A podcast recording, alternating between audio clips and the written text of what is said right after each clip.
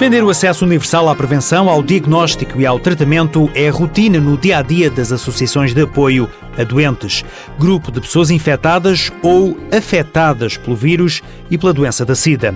Luís Mendão é presidente do GATO, o Grupo Português de Ativistas sobre Tratamentos de VIH-Sida.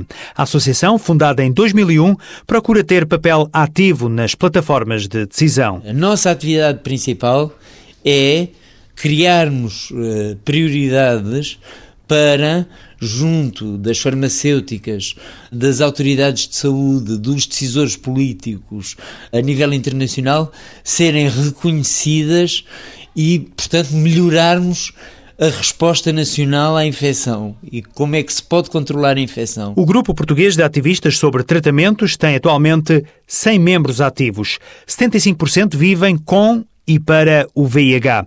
São agentes ativos na formação e informação sobre o vírus e a doença. Aquilo que nós trazemos a mais do que os médicos, os investigadores, os políticos, etc., é um conhecimento e uma experiência que vem de um outro uh, ponto de vista. Aos olhos de Luís Mendão, a realidade portuguesa é mais grave que outras na Europa e há maior gasto de recursos.